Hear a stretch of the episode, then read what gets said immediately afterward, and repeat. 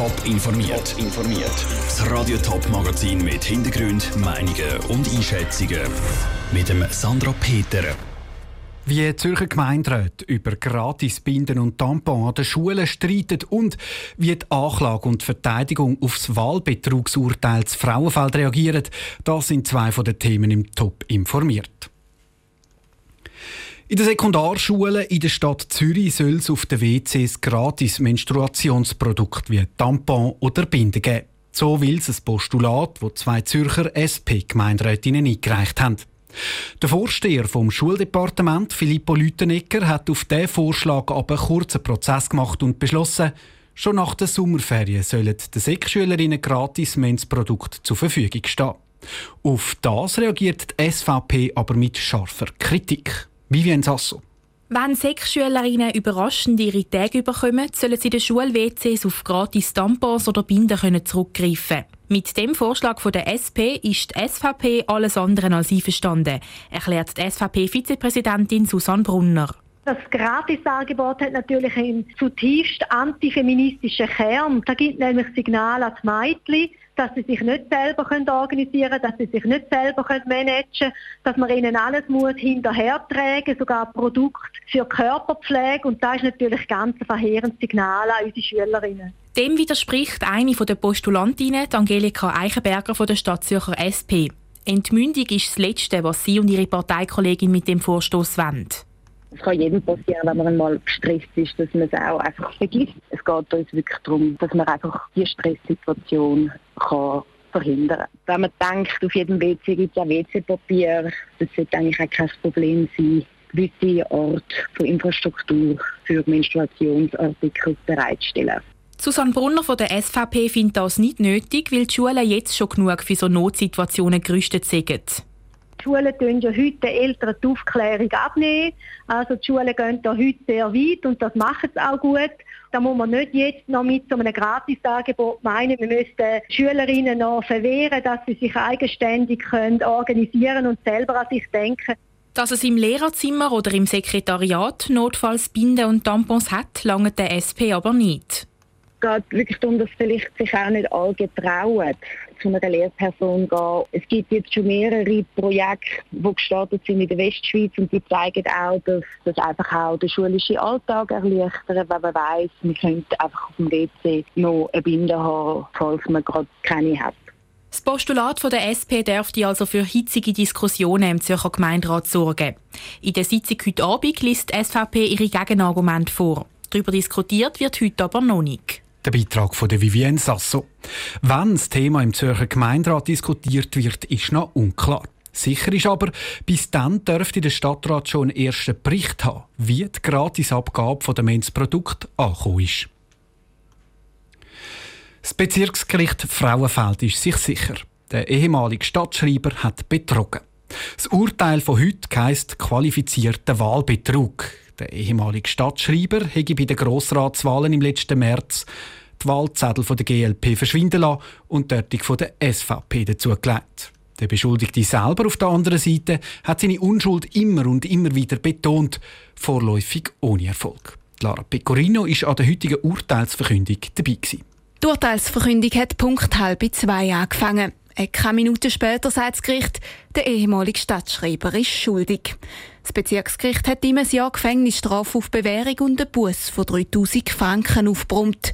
Die Staatsanwaltschaft als Kläger ist froh über das Urteil, sagt der Generalstaatsanwalt Stefan Hafter. Das Gericht beurteile unter anderem die Feststellungen, die wir gemacht haben bei diesen Wahlzetteln, dass nicht durchgehend gefaltet sind, dass weniger Gebrauchsspuren aufweisen als relevant. Aber das Gericht stellt auch ganz maßgebend darauf ab, auf die Kontrollblätter und hat klar gesagt, dass die Differenz, die dort erkennbar war bei der GLP und der SVP, nicht erklärbar ist. Die Kontrollblätter die haben nämlich mehr Stimmen bei der GLP gezeigt und weniger bei der SVP, als schlussendlich im Wahlresultat gestanden sind.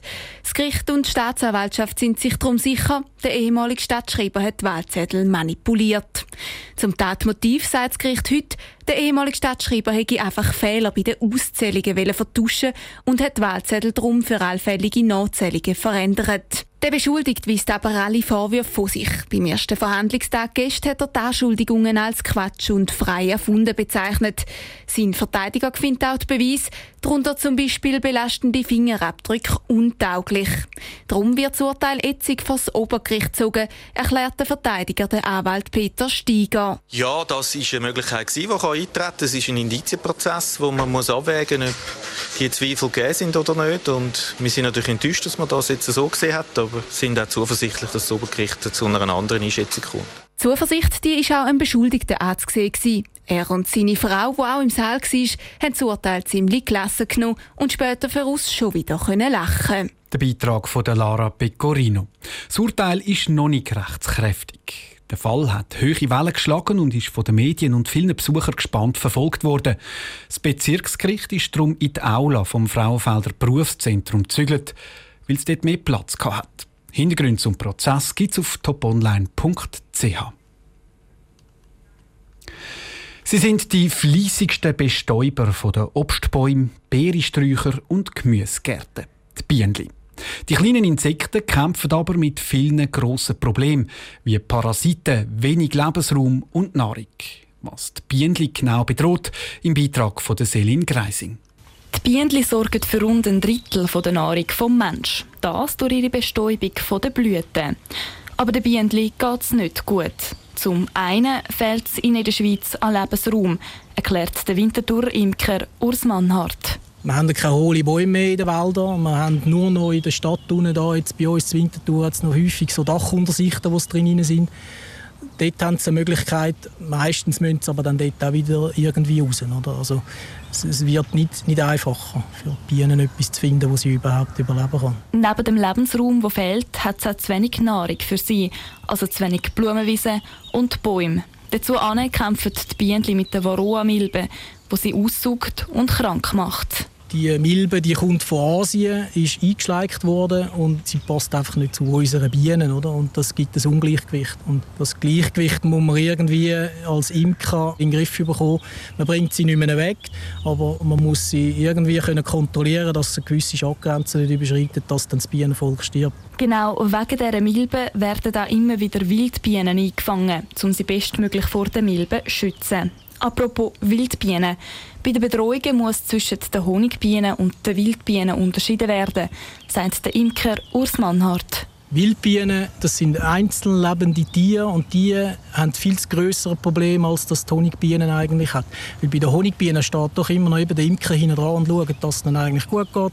Also die Wildbienen an und für sich ist das bedrohte Tier oder allgemein die Insekten. Oder? Man redet vom Insektensterben, das viel größere Problem ist. Auch das wegen dem Lebensraum, der fehlt, aber auch wegen der Pestizide in den Gärten und Landwirtschaft. Der Beitrag von der Selin Greising. Im nächsten Top informiert morgen Abend geht es dann darum, wie jeder Einzelne den Bienen helfen kann. Die ersten beiden Beiträge gibt es auf toponline.ch zum Nachlesen. Top informiert, auch als Podcast. Mehr Informationen gibt es auf toponline.ch.